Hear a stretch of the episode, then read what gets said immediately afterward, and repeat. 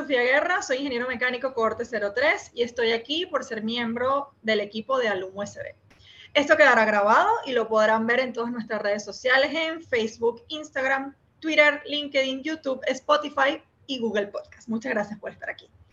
Como parte de nuestro espacio conversando con USBistas, voy a estar hoy con Magdalena de Luca, quien es computista egresada de la Simón Bolívar y decidió ser emprendedora en una época donde ser empleado era la opción más atractiva. Bienvenida Magdalena, gracias por aceptar nuestra invitación. Hola, gracias a ustedes por invitarme. Puedo ser Magdalena de Luca o MDL, sabes que esa es mi marca. Con tu marca personal siempre. personal. Y bueno, hizo carne 73, lo he visto todo. Justamente ya de eso vamos a hablar. Mi, nuestra primera pregunta siempre es, ¿corte o carnet? Porque no sé si sabes cómo la diferencia generacional entre una y la otra. Sí, en mi época todo era carnet. Tú te distinguías por carnet 73 y de ahí en adelante después pasamos a hacer los siete saurios, ¿sabes? Y todas esas mutaciones que hubo sobre quiénes éramos y quiénes no. Y lo de la corte pues nunca, nunca llegó a mí. Pues.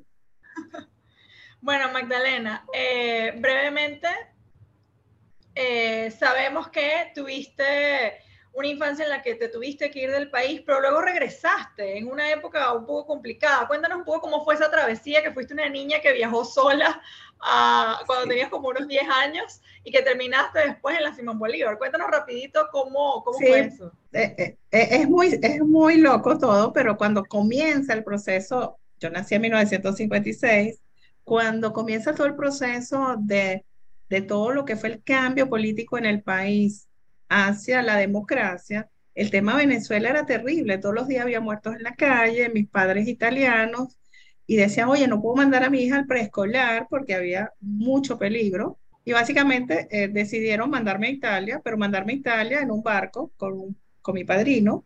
Y básicamente a los seis años viajé a Italia para ir a estudiar y poder eh, avanzar en, mi vida profesional. Mis padres, muy interesantes, siempre, a pesar de ser italianos, muy venezolanos, como digo yo.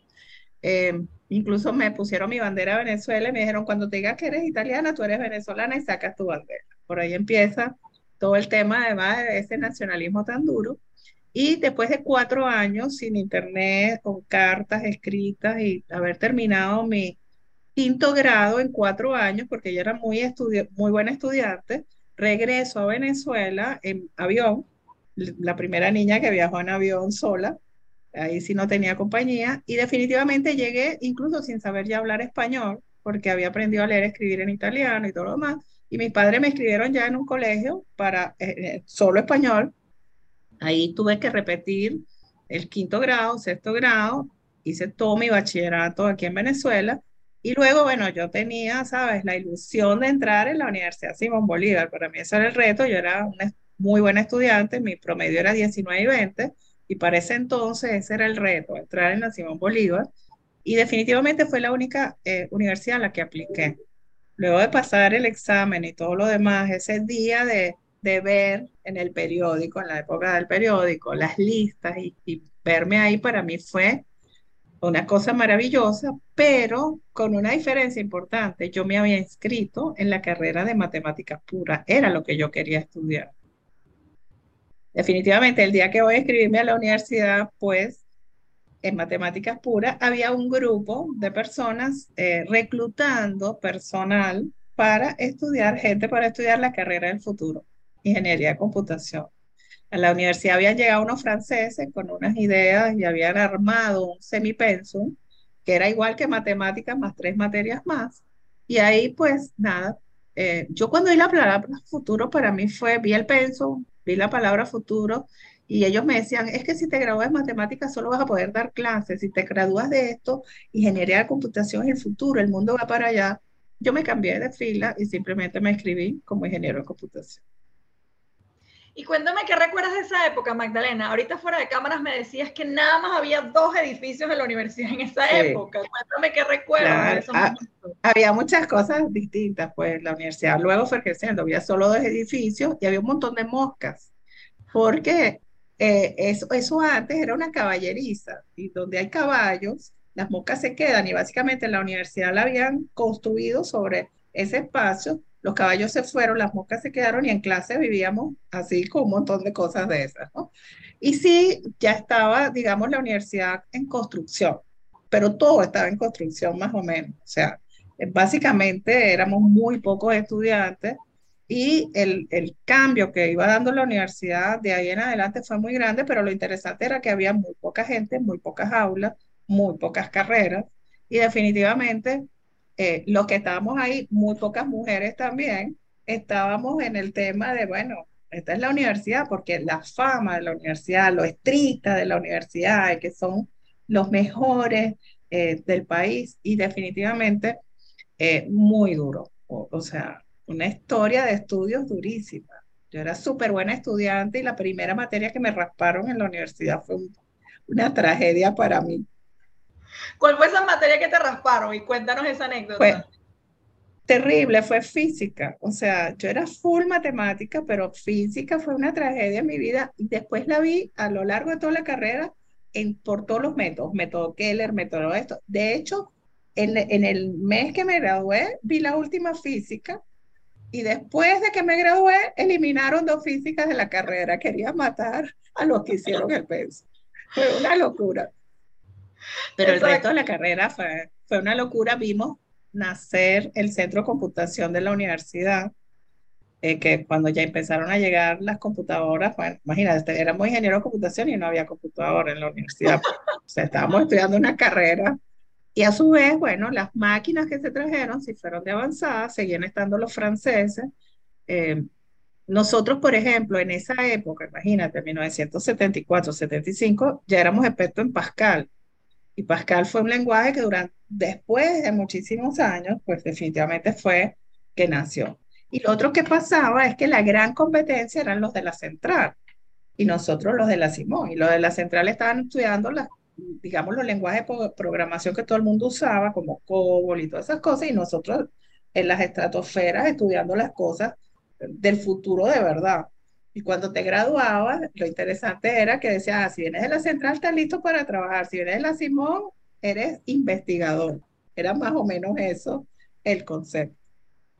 Y ahorita que mencionas ese tema de que si te graduas de la Simón en ese momento eres investigador, entonces, ¿cómo llegas a ser emprendedora en esa época cuando las expectativas de un graduado de la universidad eran completamente distintas? Completamente distintas. Fíjate, yo, claro, estudié ingeniería de computación Luego de eso, definitivamente, eh, y al graduarme, todo el mundo estaba loco por trabajar en la industria petrolera, ¿sabes? O en cualquiera de estos sitios, en la banca. Pero yo siempre tuve la vena empresarial. Yo cuando era pequeña tenía una, tuve dos hermanas y cuando jugábamos a las muñecas, yo tenía la tienda que les vendía a todos y ellos, ellas eran las mamás, ¿no? Entonces al final, eh, Em, empecé eh, con este eh, primer emprendimiento que nació, por cierto, para la industria petrolera.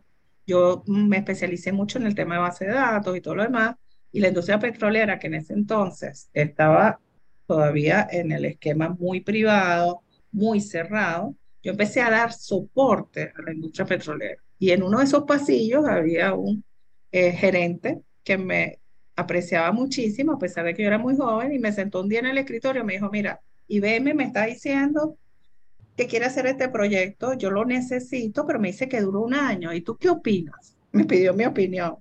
Y en ese entonces, cuando me pidió mi opinión, yo le dije, mira, déjame llevármelo, lo voy a analizar muy seriamente, yo muy joven, pero muy concentrada en mi proceso. Estuve dos días, día y noche, revisando qué opciones había y regresé con una propuesta. Y le dije, este proyecto se puede hacer en tres meses. Y en estos tres meses, utilizando esta tecnología, vas a lograr esto, esto y esto. Y el hombre me saca una planilla de empleo. Yo le dije, no, no, no, yo no puedo ser empleada, yo, yo soy empresaria. Y me, Pero tienes una empresa, bueno, estoy en eso. Y en ese proceso, el tipo me dijo, bueno, forma tu empresa y el negocio es tuyo tú lo vas a hacer con la gente que tú quieras. O sea, fue una locura, porque además de formar la empresa y todo lo demás, yo estaba exactamente en ese tiempo casándome, me fui de luna de miel, volví, y allí cuando regresé, ya tenía la empresa, ya tenía armado lo que quería hacer, ya quería devolver a mi esposo para su casa porque básicamente no iba a tener tiempo porque el proyecto no era en Caracas, el proyecto era en Lagunillas, era en Maracaibo, era súper lejos. Y al final, cuando llego a la industria con mi proceso, ellos me, o sea, después que me tuve que inscribir papeles y papeles, una cantidad de cosas para poder trabajar con ellos, él confió en mí, esa gerencia confió en mí, pero definitivamente el proyecto era algo así como que tú lo empiezas hoy, cuando lo termines yo te pago. O sea, en el interín no había más nada, solo viáticos y cosas de eso. El proyecto duró tres meses y así nace mi primera empresa, que fue BDT, mi primer emprendimiento. Nosotros llegamos a tener más de 300 personas colocadas en tecnología en los siguientes dos años en la industria petrolera. Y ese fue mi primer emprendimiento de crecimiento. Y definitivamente en el interín yo seguí desarrollando mi vena eh, empresarial y ese emprendimiento, empecé a estudiar en el IESA todo lo que era mercadeo y todas esa, eh, esas ideas diferentes. Además de eso, empecé a ver qué estaba pasando en el mundo afuera, empecé a viajar, traje tecnología al país diferente y fui viendo, de hecho era comiquísimo, yo salí una vez a Bélgica a buscar unas herramientas que después fueron el futuro como tal y me decía, yo le decía, yo quiero traerme el producto de Venezuela. Me decía, no, pero es que todavía no estamos viendo África. No, es que es Venezuela, es, América. Afuera ni siquiera entendían que Venezuela podía tener ese tipo de cosas. Eh, todo estaba muy incipiente, pero yo digo que tuve la visión, la suerte, las ideas. Y en el interín seguí estudiando un posgrado de investigación de operaciones en la Universidad Central. Por, porque el tema de modelos matemáticos era maravilloso. Todavía la Simón Bolívar no manejaba el tema de posgrado. Fíjate lo incipiente que estaba todavía la universidad, muchísimas cosas. Y todo eso junto en mi mente, pues sí. Y así arrancó mi primer emprendimiento y bueno, súper lindo. Magdalena, me llama mucho la atención una cosa. Eh, ¿Cómo crees que incidió en tu carrera profesional la formación de la universidad? Porque puede parecer un poco distinto a lo que te enseñaron a hacer en la universidad. Entonces, pero igual, ¿cómo crees que eso influyó en lo que eres como profesional? Influyó muchísimo, influyó muchísimo porque fíjate, yo no soy una empresaria que vende, yo soy una empresaria que vende e implementa. Y ahí la universidad fue realmente la mejor base. O sea, las empresas que solo venden cosas y nunca las usan, nunca logran el éxito del proyecto, eh, son las que no, no llegan a ningún lado. En el caso específico, siendo mujer, siendo ingeniero en computación y todo esto, un punto muy importante era ser súper profesional, súper técnico. O sea, en ese entonces no creían en la gente, imagínate, yo pasé por todas las cosas que te puedes imaginar como empresaria mujer además, pero como yo sabía mucho y estaba certificada en muchas cosas, pues definitivamente, y eso sí me lo enseñó la universidad. La universidad te enseñaba a deducir todo, a investigar, a trabajar, y eso para mí fue buenísimo y, sigue siendo buenísimo. Cuando mis empleados dicen, pero es que usted tiene la bola de cristal y está viendo el futuro tres años antes, porque yo, dentro de mi formación, lo primero que hago es eso, es pensar, investigar, probar y entender pues que para dónde queremos ir. Y dentro de esos obstáculos que te encontraste en, ese camino, escuchaba uno de tus videos donde dices que hay que aprender a enfrentarse a las crisis. Entonces cuéntame cuál fue una de esas crisis, cómo la enfrentaste, qué hiciste. Pero imagínate, la primera, es que la palabra crisis está siempre, o sea, no importa el país donde vivas, o sea, hay países donde la, lo llaman distinto, lo que sea, pero imagínate, yo creé mi primera empresa en 1979 arrancamos, todo lo demás, y llegó eh, Viernes Negro. El Viernes Negro en su época era cuando el dólar cambió de 4.30 y se iba a acabar el país, se iba a acabar el mundo, se iba a acabar todo. Y lo más interesante en el país es que lo que había de tecnología estaba muy, muy dependiente del exterior, tanto el hardware como los servicios, como todo. Y para mí eso fue una oportunidad de oro, porque nosotros éramos servicio en bolívares, en Venezuela, crecimos en ese momento muchísimo y muchas de las empresas empezaron a contratar más servicios venezolanos. Yo, yo formé, o sea, más de 300 personas. Mucha gente todavía en, en las redes saca el, el, digamos, porque yo, yo daba entrenamiento full, o sea, yo no, siempre creían que la gente había que capacitarla cada vez más y yo misma daba los entrenamientos en la empresa para garantizar que estuviéramos en la última tecnología y todo lo demás. Y eso en ese momento nos fortaleció muchísimo. Esa fue la primera. Y de ahí para adelante todas las crisis políticas, sociales, de, no solo ya de un país, porque luego empecé a crecer internacionalmente y entonces me traje la crisis de todos los países como potencial de crecimiento. Y Magdalena, hablando de eso, porque estamos hablando como de una época, digamos, 80, 90 por ahí, pero recientemente te mantienes vigente en la industria y en tu descripción de tu red social, de tu Instagram, dices, ¿el futuro será digital o no será? ¿Cómo nos explicas a ti, a nosotros esa frase? ¿Qué significa para ti? Bueno, fíjate, el, yo he visto toda la película de la tecnología, básicamente toda.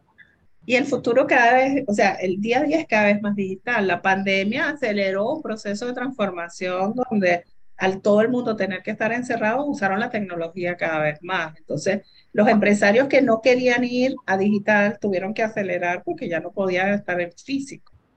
Y lo que, lo que está pasando desde en todos los ámbitos, en la educación, en retail, en todo, es que la tecnología es un gran habilitador. Y ese habilitador ha permitido inclusive no solo superar estos procesos tan complejos como la pandemia, sino crear nuevos modelos de negocio. Un emprendedor hoy día puede emprender en digital sin tener ni siquiera dónde operar. O sea, está realmente en la nube, en la nube y todo el mundo ahí. Yo implementé el teletrabajo hace 14 años, cuando no estaba pasando nada en el mundo. Y cuando yo empecé a hablar de teletrabajo, mis amigos me decían, tú estás loca, la gente, ¿cómo sabes que la gente está trabajando? Y pues es que eso a mí no me importa, yo trabajo por objetivos, por resultados, que trabajen en la playa, donde quieran. Y, y esa siempre ha sido mi visión, porque la gente mide los riesgos como una cosa distinta, ¿no? Entonces, en la base digital está, y está en toda, o sea, en nuestra vida, que hoy día se ha convertido en la vida 4.0. Estamos en la cuarta revolución industrial con todos los juguetes, inteligencia artificial, Internet de las cosas, eh, cada vez más, más, más ancho de banda, la televisión se reconvirtió, los taxis se reconvirtieron y todo detrás tiene tecnología, tiene digital. El problema crítico, que es en lo que yo estoy hablando hoy día, más es cómo humanizar. Porque si yo dejo que lo digital invada todo, ¿qué va a pasar con la gente? O cómo humanizo esa relación digital con los clientes, con los empleados, con los hijos, con la familia y con todo el mundo, porque pudiéramos ser tan estrictos digitalmente que cambiaríamos las relaciones humanas. Y eso no puede ser. Fíjate, en estos momentos hay un súper agente inteligente en el mundo, super bot, que hasta te puede hacer la tarea, o que puede hasta programar, o puede hacer todo. O sea, ¿qué hacemos con la gente? O sea, ¿cómo vamos a enfrentar todo este mundo? Y yo estoy acelerando el proceso de transformación digital, pero siempre con el criterio de humanización. Eso es muy, muy importante. Ok, eso que, que, hablas, que mencionas, lo interpreto como que hay una posibilidad que de alguna manera estas nuevas tecnologías sustituyan el trabajo que hacemos los humanos, que hacemos en el día a día. Entonces, ¿cuáles son tus perspectivas en ese sentido? ¿Cómo podemos combinar la parte humana, pero usar lo que dijiste, la tecnología como un gran habilitador para todos estos procesos? Es así. Fíjate, hoy día un bot puede reemplazar muchas de las funciones de un call center. O sea, todo lo que puede ser atención, que hoy día es hecha por personas en tareas repetitivas, en tareas transaccionales que salen de un sistema, puede ser sustituida. ¿Quién entrena al bot? ¿Quién entrena a ese agente artificial? Tiene que ser gente. Y tienes que, y no puedes hacer el mismo agente inteligente para todas las empresas o para todas las organizaciones. Todos los que usan Alexa o, o Siri o esto nuevo que es este, o sea, que es una cosa superior, pues definitivamente están obteniendo información, están yendo a buscar esa información que no es repetitiva, pero ¿quién fabrica los datos? ¿Quién fabrica la forma de comunicarse? ¿Quiénes habilitan cómo debe ser la comunicación desde cada empresa? Tienen que ser las personas. Obviamente los skills que teníamos antes en personas tienen que ser transformadas. La gente debería estar estudiando más matemáticas, más modelos matemáticos, más cómo crear contenidos a través de agentes inteligentes. Carreras que ni siquiera están hoy día sobre el tapete. Pero dentro del punto de vista de los cambios que vienen en el mundo está eso. Y mucha gente hoy día trabajando en proyectos tecnológicos que ni siquiera han llegado a la universidad. Yo hago bootcamp de niños de 12 a 14 años para desarrollar un bot y en tres días lo inventan, lo diseñan y lo montan. O desarrollan aplicaciones móviles en tres días. Incluso lo hemos hecho con niños más pequeños. Porque las herramientas cada vez son más fáciles, pero lo interesante ahorita es cuál es la idea, dónde está la estrategia. O sea, ¿qué voy a inventar? Porque hay gente, tengo amigos que dicen, vamos a sentar en inventar otra vez Uber. No, eso no es así. O sea, los proyectos y los inventos hoy día, o cómo haces que seas exitoso sobre plataformas globales, incluso con las que estás compitiendo. Y algo súper lindo aquí es la estrategia. El humano tiene que pensar más en la estrategia, no en eso, ese trabajo repetitivo que puede ser asumido por una máquina, incluso trabajos de fuerza. Tú eres ingeniero mecánico y muchas de las cosas que tú podrías diseñar hoy día podrían estar eh, eh, siendo eh, asumidas por un, por un objeto inteligente. Ahora, la humanidad tiene que reconvertirse, la educación tiene que reconvertirse. el proceso de transformación que tenemos hoy día es muy complejo. Estamos, yo estoy trabajando por cambiar la educación y, y, usar la tecnología en la educación y nos encontramos con unos pensum escritos hace 100 años, ¿sabes? Antes de yo nacer más o menos, que no han cambiado en el tiempo. Se está, están apareciendo las EduTech, o sea, todas estas organizaciones, así como en la banca, la fintech, el seguro, todo, estas organizaciones que están creando contenidos que o especializaciones que son más rápidas, ágiles, diferentes, pero que no están dentro del marco legal. Entonces todo de verdad está cambiando y va a seguir cambiando. Magdalena, en una de tus empresas eh, está, bueno, está enfocada en la transformación digital. ¿Cómo me puedes dar un ejemplo de cómo o para qué contrataría yo a tu empresa? ¿Cómo sería un ejemplo de transformación? digital. Sí, es que la transformación digital no solamente es tecnología, es pensamiento. O sea, nosotros llegamos, o sea, yo soy estratega digital y muchos de los dueños de la empresa me contactan y me dicen, Magdalena, hazme la estrategia digital de la empresa. Transfórmame digitalmente. Yo le digo, o sea, si yo te hago la estrategia, soy tu socia. O sea, me vas a tener que dar plata. O sea, tú tienes que definir tu estrategia y yo te monto lo digital. Ah, ¿Dónde te lo puedo, cómo te ayudo a montarlo desde mi organización? Bueno, desde los sistemas administrativos, los sistemas de recursos humanos, los sistemas de experiencia al cliente, o sea, todas las áreas hoy día de una organización pues, son tocadas transversalmente. Y nosotros en una de mis empresas, como CIPE, lo podemos tocar todo. Otra de mis empresas que está, que es Soluciones Láser, que está dedicada a gestión documental hace 30 años, que yo reconvertí 100% digital. Nosotros éramos los impresores de todos los estados de cuenta de la banca, de todas las facturas de, eh, del país, de servicios y demás, y, y hace ocho años yo reconvertí 100% ese negocio digital. Hoy día prestamos los mismos servicios hasta la factura digital, pero digitalmente. Entonces se optimizaron los repositorios, se apagaron todas las máquinas y se sacó todo ese proceso que no era manual. Entonces, cuando tú hablas de transformación digital, además tienes que cambiar los procesos. no es lo mismo un sistema de recursos humanos donde haya autogestión del empleado, incluso desde el reclutamiento, a que tenga siete personas ahí llenando planillas, haciendo cosas. O sea, es básicamente cambiar la forma de trabajo, el proceso. Y nosotros tocamos transversalmente todas las áreas de la organización, la metodología de trabajo y los llevamos a unas metodologías ágiles y además de eso agregamos, digamos, toda esa capa de recomendación de, oye, tienes que cambiar los procesos y vas a reducir gente, sí. Vas a mejorar tu negocio, sí. Pero tienes que tener una estrategia. Y hay muchos empresarios todavía que no tienen estrategia. O sea, que no han entendido. Ellos piensan que el mundo va a volver a ser igual. Así como que hay gente que dice, ah, yo quiero la Venezuela de hace. No, eso, ahí estamos fabricando una empresa nueva. Estamos fabricando un país nuevo. O sea, de verdad. Y en esta fábrica no podemos ni ni echar para atrás, ni cometer los, los errores, digamos, del pasado. Y ahí es donde nosotros logramos optimizar. ¿Y cuál es el rol, por ejemplo, de las redes sociales dentro de estas estrategias de transformación digital? Bueno, el rol es súper importante. No eres nadie hoy día si no estás en alguna red. ¿no? Lo primero que tienes que hacer es escoger en cuál. No puedes estar en todas, no debes estar en todas porque no todas están orientadas a tu estrategia. Entonces, lo más importante, la red es presencia, es eso, ahorita cambiaste el gran edificio por la red, ¿ok?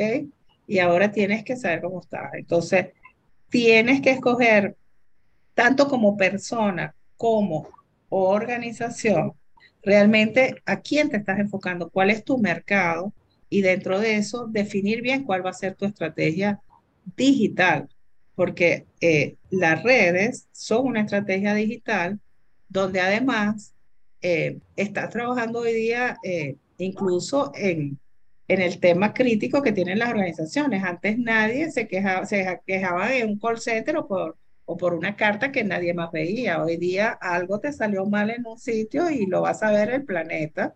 Y sobre todo las nuevas generaciones van a decir, bueno, aquí no voy, okay, mira lo que pasó. Entonces, el, el tema de las redes es crítico, es el corazón hoy día de muchos procesos. Y ahorita que mencionas, Magdalena, que cualquier cosa que pase, en particular que salga mal, que todo el mundo se entere, eh, ¿has tenido alguna crisis en redes sociales que hayas tenido como que salir a apagar un fuego y decir cómo resuelvo esto? Porque tu generación de repente no es la generación que es una nativa digital. Entonces, ¿cómo ha sido para ti este proceso de vincularte a las redes sociales?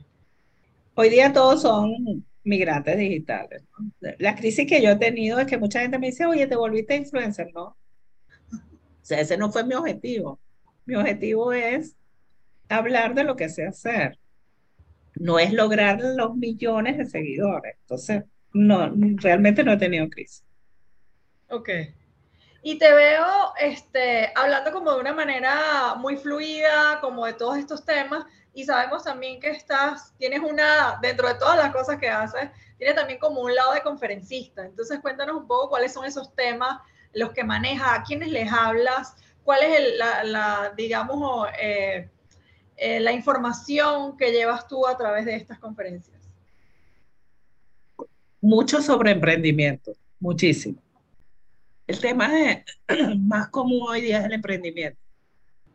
Okay de lo que quiere oír todo el mundo, eh, del emprendimiento de una mujer, cómo empoderar más mujeres. Eh, hablar de la transformación digital sin miedo, las cosas ocultas y las cosas eh, de futuro. Hoy día, por ejemplo, yo le hablo a los jóvenes y tengo 66 años, pero la idea es motivarlos también a que hay un futuro. Hay mucha gente joven que no tiene claro cómo llegar, digamos, a un camino más, más fácil. O, todos quieren ser empresarios, o todos quieren. Entonces, ese es el tipo de conferencias que estoy dando, más las conferencias sobre eh, las tendencias y todo lo demás. Yo toda mi vida he sido, eh, digamos, habladora. o sea, siempre me ha gustado el tema de poder formar gente. Siempre di curso, siempre he dado entrenamiento. Hoy día manejo más de 600 personas a nivel regional, pero el año pasado, eh, por lo menos en eventos, toqué más de 5.000 personas. O sea, es un reto. Y cuéntame una cosa, porque sigues hablando o te sigues refiriendo como emprendimiento, pero ya podría yo, dentro, digamos, de mi poco conocimiento de, de tu área, considerarte una empresaria. ¿Todavía te sigues considerando emprendedora? Sí, yo soy empresaria, pero sigo siendo emprendedora. Hay gente que, o sea, mi gente dice, quédese tranquila, no invente más nada. No, yo sigo emprendiendo. Y has pensado, Magdalena, ahorita decía algo que me pareció muy curioso, que dice, tú has visto la tecnología desde los inicios, en todas sus facetas. ¿Has pensado retirarte? ¿Qué tiene que pasar para que te retires? O sea, no sé, sería que muera una cosa así como esa, pero definitivamente hoy sigo teniendo muchísimas ideas. Estoy apoyando a muchos jóvenes en, en que emprendan, porque no solo tengo que emprender yo, yo puedo ayudar a otros. Eh, el retiro no está en mi, en mi roadmap, eso sí te lo digo. O sea, hoy por hoy estoy más activa que nunca. Esta semana eh, estoy hablando de cambio, cambio, cambio, todas mis oficinas están patas arriba, nosotros operamos en 17 países. Toda la organización y toda la estructura organizacional que manejamos se cambió de todo, ¿sabes? Toda esa cosa jerárquica horrible a células. Nosotros somos como cuerpo humano donde aquí todo el mundo más o menos manda y donde todos los líderes tienen crecimiento. Tengo muchísima gente joven con muchísimas ideas. Y algo que es una estrategia en mi vida y en mi forma de vivir es el cambio. Dentro de dos semanas voy a cambiar el corte de cabello, el color también. O sea, aparte de todo, para mí eso es una constante. Ahora, ¿cómo paras esa forma de pensar? O sea, yo tengo más de 40 años de graduado, más de 40 años emprendiendo, penetrando territorios complejísimos. Mi, mi primer país después de Venezuela fue Bolivia, para que tengas una idea. Y la gente me dice, tú te vas a ir a Bolivia, a La Paz. Y bueno, sí, porque no me voy a ir a un país donde todo está listo, donde todo está hecho. O sea, yo voy a ir con lo que yo sé hacer a otros lados. Y después vino Perú, y después vino, vinieron las islas del Caribe, y Centroamérica, y Ecuador, ¿sabes? Y poco a poco, ese transitar por toda la región, oye, hay tanto que hacer. Y ojo, y los venezolanos que venimos del futuro, tenemos más que enseñar. Así que es súper poderoso. Cuando en Venezuela ya se estaban haciendo cosas digitales, en otros países estaban atrás. Nosotros teníamos una súper ventaja y la seguimos teniendo. Venezuela hoy día aceleró digitalmente gracias a una crisis muy, muy compleja. Es el único país en el mundo que tiene una billetera, bancaria, donde todo el mundo transa por una aplicación móvil sobre 41 bancos es Venezuela. Y eso se montó en mes y medio, ¿ok? Toda la banca, no existe en el mundo un proyecto similar. Y hoy por hoy se puede hacer pago móvil de persona a persona, persona a comercio, comercio a persona y cualquier cosa con una huella. Y todo eso gracias a una crisis y al acelerar una transformación digital, usar la tecnología para algo que resolvió un problema los venezolanos somos capaces de manejar eso, y yo más venezolana que nadie. O sea, algo como yo hablaba al principio, que me llevé mi bandera, bueno, lo primero que yo hago cuando llego a otro país es decir, somos venezolanos. Pongo mi bandera, porque mm, además de eso es un valor, o sea, no es un, ¿sabes? No es, no es que te van a menospreciar por eso, mientras tú demuestres que eres exitoso, que tienes casos en los cuales puedes hablar de cómo le vas a cambiar la vida. Y eso es lo que me pasó a mí en mi internacionalización. Yo, imagínate, mujer yendo a países como Bolivia, donde nunca me reuní con una mujer, o sea, nunca. Todos eran iguales y yo me llevaba mis chaquetas con los colores más estrambóticos para que se viera bien que no era la de blanco y negro y normal. Y bueno, incluso me pasó en, en algunos países que el empresario no me recibía por ser mujer. Hoy día no es así porque hoy día te estoquean. Y cuando ves quién eres, el estoqueo, entonces dice, oye, sí, como que sí. Yo represento hoy día las marcas más importantes en el mundo de tecnología. Empresas de tecnología donde tampoco había mujeres visibles en ese momento. Entonces, hablar de retirarse hoy, ¿no? Si yo tengo más ideas que nunca hablar de seguir creciendo internacionalmente, más que nunca. Seguir sembrando ese proceso de cambio en la gente, en eso de que me levanto todos los días diciendo esto es un desastre, no. Aquí hay una oportunidad. Yo soy parte del cambio, yo soy parte de lo que debo hacer. Y ojo, tengo una gran responsabilidad en mi vida, o sea, tengo 600 familias aquí más todos los clientes, que son más de 300 clientes a nivel regional, que hoy día dependen de servicios que nosotros prestamos. Entonces es difícil retirarse. Mira, Magdalena, has mencionado bastante la palabra cambio y es algo que pareciera haber estado presente siempre en tu vida personal y profesional.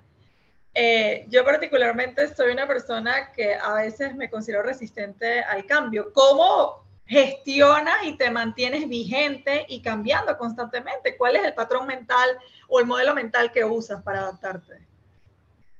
Fíjate, yo soy muy, muy feeling. O sea, yo tengo que enamorarme de las cosas para hacer. Pero además duermo poco. Entonces, en ese dormir poco tengo mucho tiempo para, eh, para generar ideas. Me gusta mucho investigar. Yo pienso que esa vena me quedó desde, desde la universidad de verdad, pero además eh, siempre, eh, o sea, siempre he visto el cambio como la única forma de supervivencia. O sea, si tú no logras, eh, porque fíjate, el cambio puede ser tuyo o puede venir de afuera. O sea, imagínate que todo lo que ha pasado en los últimos años, si, la gente no hubiera cambiado o si no se hubiera podido adaptar a los cambios, simplemente no lo hubiera logrado. Ahora, ¿por qué tú te resistes al cambio? Lo primero que tienes que hacer es medir los riesgos, que es lo que yo hago. Cuando yo empiezo con mis ideas nuevas, fumadas, como dicen aquí, cuando me empezaron a llamar MDL era porque mis equipos me llamaban así cuando no querían que supiera que ellos estaban hablando de mí. Oye, Magdalena otra vez viene con algo, ¿sabes? Unas cosas así. Después, bueno, lo usamos como marca. Pero básicamente lo primero que hay que entender es cuál es el riesgo en este caso. O sea, yo genero una idea, y en, esa idea lo primero que mido son los riesgos. Y en esos riesgos evalúo qué pasa si me puedo equivocar rápido y echar para atrás o para adelante. Pero si no haces cambio, definitivamente no va a haber posibilidades de crecimiento. Y eso también es importante. O sea, hoy día eh, en estos días eh, un empresario me invitó a hablar del futuro, ¿no? Yo le dije, bueno, pero es que yo no soy bruja, pues no, no tengo la bola de cristal. No, no, pero es que necesito moverle el piso a mi organización. Y yo, mi primera lámina decía, el futuro es en tiempo real. Y es así. O sea, antes, en mi época pasada, las empresas planificaban a cinco años, algunas súper atrevidas a diez años. Hoy día planifiquemos como que este mes, más o menos, ¿no? Porque hay tantas cosas que pueden influir en tus procesos externos, no necesariamente internos, que definitivamente tienes que hacer que tú te puedas adaptar al cambio o, o ser tú el agente de cambio, porque eso, eso también es crítico. O sea, mucha gente dice, no, yo tengo miedo al cambio, ah, bueno, pero llegó algo y tuve que cambiar. Si me sigo resistiendo, o sea, es un tema. Es lo que te digo de mucha gente que dice, no, yo quiero la Venezuela de antes, yo quiero antes de COVID, no vale, eso pasó. O sea, de verdad la cosa cambió de verdad. O sea, no es, no es lo anterior, no hay forma de volver a lo anterior después de todo lo que hemos vivido. Mira, Magdalena, y conectando estas últimas dos cosas de las que comentas, de que no te quieres retirar y que además estás dispuesta a estar cambiando completamente. ¿En qué andas ahorita? ¿Cuáles son tus próximos, los próximos proyectos que nos puedes compartir? ¿En qué estás trabajando? Fíjate, eh, mucho crecimiento en todo lo que es la estrategia de, de cómo usar la inteligencia artificial efectivamente. O sea, no por moda nada más, ni cómo ayudar eh, en estos procesos. Lo otro que estoy trabajando mucho eh, y quiero hacer crecer es el tema filantrópico un poco, ¿no? ¿Cómo puedo ayudar más a, las a estas asociaciones sin fines de lucro que están luchando por tantas cosas? Ya hoy día lo estoy haciendo a través de Venezuela Sin Límite, Unidos en Red. Estamos trabajando con más de 300 ONGs en ayudarlas a mejorar, a optimizar sus procesos, ya sea a través del uso de la tecnología o a través del uso de, digamos, de metodologías diferentes. Y, es súper importante. O sea, el mundo necesita mucha ayuda. Latinoamérica y Venezuela, o sea, muchísimo. Nosotros estamos en una burbuja donde lo vemos todo diferente, pero hay muchísima gente que necesita muchísima ayuda y parte de los emprendimientos que quiero trabajar van a estar enfocados a eso. También me han invitado mucho a hablar de mujeres, mujeres y web, el movimiento web, todo eso. También me estoy involucrando un poquito más en esas áreas, no como feminista, no lo soy, ni tampoco soy machista Ok, es importante porque finalmente, fíjate, yo viví una época muy, muy diferente, pero sí enfocarme también un poco más a eso. En los otros emprendimientos van a venir microemprendimientos, o sea, voy a hacer posiblemente split de algunas cosas que sabemos hacer hoy día y las vamos a ir llevando a, a otros proyectos. No los puedo develar todos ahorita. Pero mira, me encanta eso que comentas porque particularmente yo me siento muy conectada con eso que dices sobre el tema de ayudar. Ese es parte de mi propósito de estar en Alum USB, de retribuir a mi universidad lo que recibí dentro de mi formación profesional y lo que me ha hecho, lo que ha formado parte importante de ser lo que yo soy. Entonces aprovecho y te extiendo la invitación a que este, nos incorpores dentro de esos proyectos secretos que todavía no has, no has develado, porque sin duda nos gustaría... Eh, trabajar de la mano con alguien que ha tenido tanta experiencia en este mundo y más si podemos poner la tecnología y el conocimiento al servicio de los demás, de en este caso muy particular al servicio de nuestra universidad. No, súper, muy bueno. Yo lo felicito por lo que están haciendo. Quiero ser parte de, ese proyecto que ustedes tienen. Eh, con el mini tiempo que tengo, pero bueno, son 20, yo soy 24 por 7, no hay problema. Así que eh, seguramente habrá un espacio. Y tengo muchos colaboradores a mi cargo que eh, varios de mis líderes de células vienen de la Simón Bolívar también. O sea que también es importante, vienen de esa formación también y de muchísimas universidades, muchísimos institutos. Creo que tenemos que trabajar mucho por el país.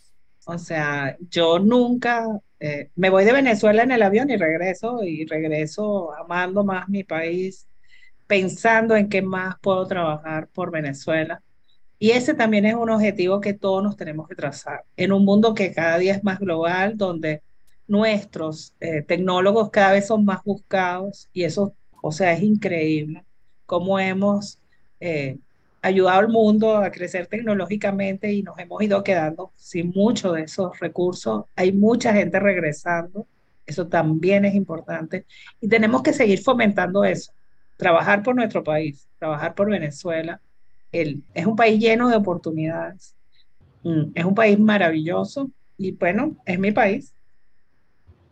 Gracias por ese mensaje. ¿Algo más que quisieras comentar para ir ya cerrando, particularmente yo como también como mujer ingeniero me emociona mucho ver tu camino porque siento que en la medida que avanzamos y vamos cosechando éxitos, también abrimos caminos a las generaciones que vienen luego de nosotras.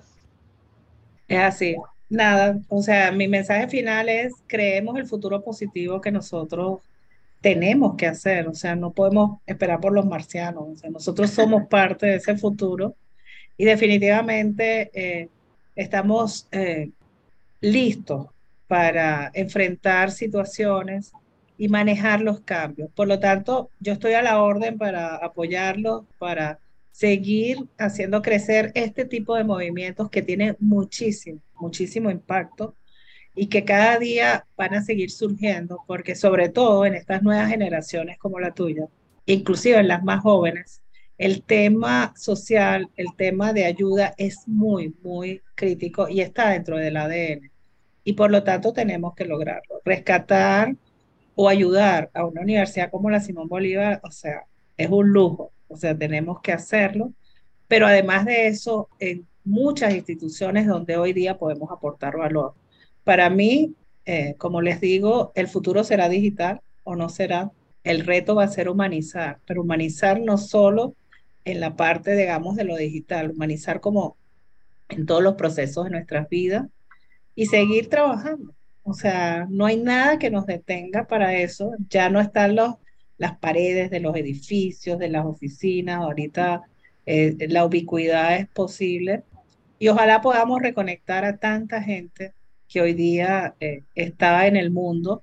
Otras que se fueron, que murieron. Yo tengo muchos compañeros que ya no están y que también hicieron su parte en un momento dado de mis promociones. Y de verdad seguir reencontrándonos en los espacios que se puedan. Eso es muy importante. Y hablar en positivo.